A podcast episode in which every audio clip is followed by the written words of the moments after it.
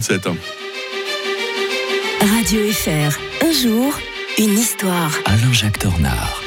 Bonjour Alain-Jacques Tornard. Bonjour Mike. Ceux qui vous connaissent savent que vous êtes franco-gruyérien, mais que vous avez aussi des origines polonaises par votre père. Donc euh, j'imagine que vous allez être particulièrement ému euh, de revenir avec nous un 13 décembre 1981. Ce jour-là, c'était l'état de guerre en Pologne. hein. Oui, à l'aube du 13 décembre, euh, le général Wojciech Jaruzelski, vous vous souvenez avec ses lunettes noires, là, il faisait très très peur.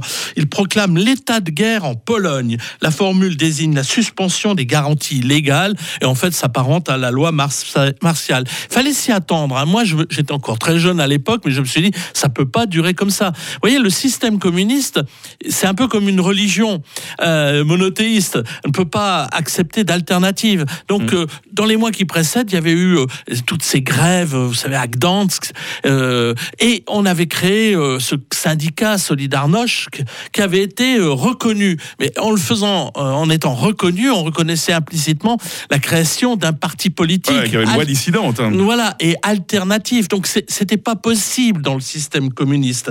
Et d'ailleurs, euh, 6000 syndicalistes ont- sont immédiatement arrêtés, et, y compris d'ailleurs le fameux Lech Walesa, Ouais. qui deviendra Héros plus tard- national. hein. voilà, plus tard président de la République. Euh, Solidarité, qui avait été fondée 18 mois plus tôt, est dissous. L'émotion est immense dans le pays, comme en, Occident. Mais euh, en Occident, on ne bouge pas, comme pour euh, le, le printemps de Prague, hein, Mhm. quand la répression. Ça faisait partie du, de la zone communiste, pacte de Varsovie, la zone d'influence de, de l'Union soviétique. Qui nous faisait peur, ces soviétiques. Et, hein. puis qu'on- on n'avait pas le droit d'in- Euh, et en fait, euh, cette reprise en main du pouvoir euh, communiste va en fait accélérer la décomposition du monde soviétique.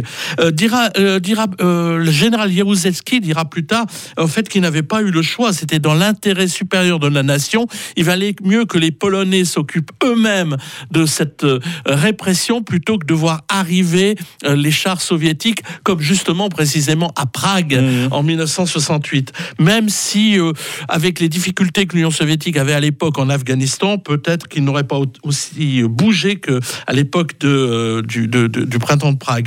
Euh, on a eu d'ailleurs dans le canton de Fribourg un accueil à l'époque de, nombreux réfugiés. Mhm. Et d'ailleurs, M. Monsieur Signarski avait euh, a, a créé euh, un, un musée à Fribourg. c'est l'Archivum Helveto Polonicum, où il y a les souvenirs justement de solidarité que l'on peut d'ailleurs visiter sur demande. Ce régime polonais va s'effondrer, bien sûr, avec le, le mur de Berlin. Euh, situation euh, d'ailleurs depuis assez difficile en Pologne, parce que la fin du communisme, euh, ça a entraîné de tels bouleversements sur le plan aussi euh, euh, sociétal, et on le voit encore à l'heure actuelle, il y a des grandes dissensions entre les catholiques nostalgiques du temps de l'isolement, où seul primait le catholicisme, et de l'autre côté, l'aspiration à vivre à l'occidental. Demain, nous remonterons en 1735 avec la naissance d'un certain Pierre Dupont de Nemours.